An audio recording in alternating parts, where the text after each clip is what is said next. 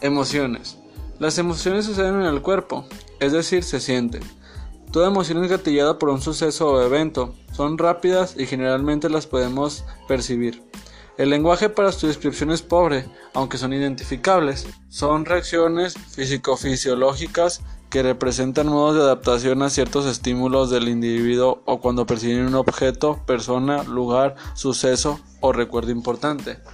En este caso hay varios tipos de emociones, que es la alegría, el enfado, el miedo, la tristeza, la, sorpresa, el asco, la confianza y el interés. En este caso, por ejemplo, alegría. Tú sientes alegría al saber que la maestra no te reprobará por no entregar el trabajo. O sea, esa es una emoción. O sea, de que tú sentiste que cuando la maestra dijo que no nos iba a reprobar, en ese momento sentiste alegría porque pues, ya, ya pasó. O sea, ya no te va a reprobar, estás contento. Pero solo es por ese momento, porque ya después tienes que seguir trabajando. Por ejemplo, el enfado.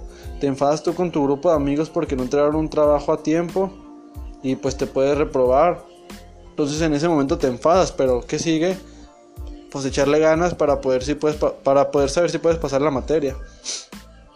En mi caso, en este, en este semestre, pues que estoy enfadado con, con el tema de formato APA, que pues no lo entiendo, así que a veces cuando me lo pone me enfado por ese momento, pero sabe, tengo, que saber que tengo que seguir trabajando y echándole ganas para poder sacar buenas calificaciones.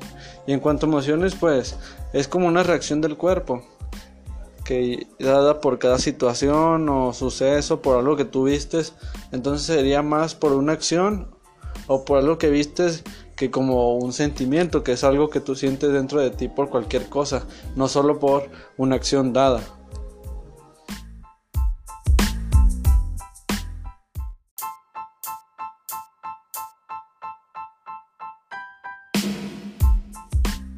Motivación. ¿Qué es la motivación? La motivación se refiere a las tendencias emocionales que guían o facilitan el cumplimiento de las metas establecidas. Parte de la capacidad de motivarse uno mismo. Los verdaderos buenos resultados requieren cualidades como perseverancia, disfrutar lo aprendido, tener confianza en uno mismo y ser capaz de sobreponerse a, las derrotas. La automotivación es lo que nos permite hacer un esfuerzo físico-mental no porque no nos obligue nadie, sino porque queremos hacerlo. Muchas veces no sabemos bien lo que queremos o sabemos muy bien lo que no queremos. Aprender a plantear los objetos y saber qué es lo que de verdad queremos es por tanto el primer paso. Lo que yo entiendo por motivación es lo que tú planteas para, para llegar a un objetivo.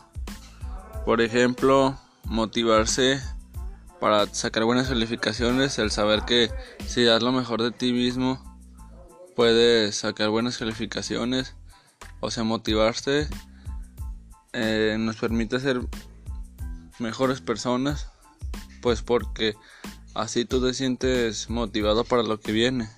Así es para los enfermos, para esto, para el otro. Por ejemplo, en mi caso, en las en la escuela que no tengo no tengo computadora para para la escuela, entonces con el celular yo mismo me estoy motivando de que yo puedo hacer todo, de que si puedo en el celular puedo hacerlo todo, de que me va a ir muy bien en la escuela, entonces me estoy automotivando para alcanzarlo, para alcanzar lo que quiero, a mis objetivos. Entonces la, la automotivación nos permite hacer muchos esfuerzos y saber que nosotros qué es lo que queremos y no queremos para nosotros. Entonces, motivarnos a veces nos ayuda mucho para cumplir metas y objetivos y ser personas grandes y efectivas.